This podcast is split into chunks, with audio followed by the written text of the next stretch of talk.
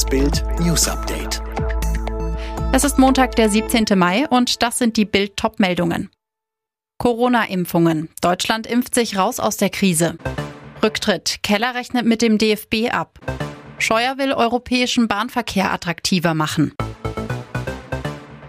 Die Impfzentren und Hausärzte in Deutschland haben bisher mehr als 40 Millionen Corona-Impfdosen verabreicht. Wie Bundesgesundheitsminister Jens Spahn auf Twitter mitteilte, sind damit 37 Prozent, also 30,8 Millionen der Deutschen mindestens einmal und 11,2 Prozent, also 9,3 Millionen, vollständig geimpft.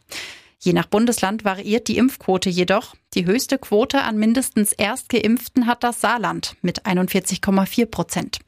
Sachsen liegt mit 32 Prozent leicht hinter den anderen Bundesländern zurück. Seit dem Start der Corona-Impfungen in Deutschland vor fast fünf Monaten ist die Impfbereitschaft deutlich gestiegen.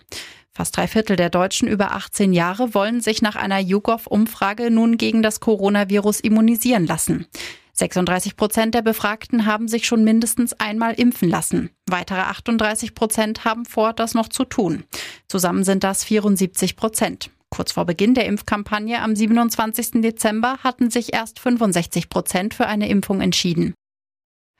Fritz Keller tritt offiziell als DFB-Präsident zurück und holt in seiner Abschiedserklärung zum großen Rundumschlag aus.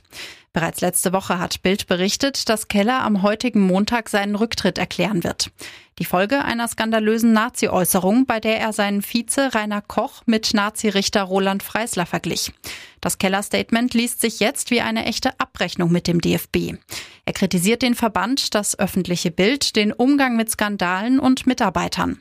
Er spricht davon, wie Menschen instrumentalisiert wurden und von einem beschämenden Umfeld. Was Keller weiter gesagt hat, erfahren Sie auf Bild.de. Beschämend, so nennt die Bundesregierung die judenfeindlichen Proteste auf deutschen Straßen. Dabei waren am Wochenende auch Israel-Flaggen verbrannt und jüdische Journalisten attackiert worden. Hintergrund sind Israels Vergeltungsschläge nach Raketenangriffen durch die palästinensische Terrororganisation Hamas. In Berlin und Baden-Württemberg fällt heute die Impfpriorisierung weg. Sprich, wenn genug Impfstoff da ist, kann sich dort jetzt jeder beim Hausarzt impfen lassen. Dazu greifen in Sachen Corona weitere Lockerungen. Urlaub in Schleswig-Holstein ist unter strengen Auflagen jetzt wieder möglich. Der deutsche Verkehrsminister Scheuer will den europäischen Bahnverkehr in Schwung bringen. Ihm schweben beispielsweise Hochgeschwindigkeitszüge und Nachtverbindungen vor, die mit dem Flugzeug konkurrieren können. Insgesamt sollen mehr Fahrgäste und Güter auf die Schiene geholt werden. Udo Lindenberg soll Ehrenbürger Hamburgs werden. Das hat der Senat zum 75. Geburtstag des Rockmusikers mitgeteilt. Lindenberg sei einer der bedeutendsten Musiker unserer Zeit, heißt es von Bürgermeister Tschentscher. Alle weiteren News und die neuesten Entwicklungen zu den Top-Themen gibt's jetzt rund um die Uhr online auf Bild.de.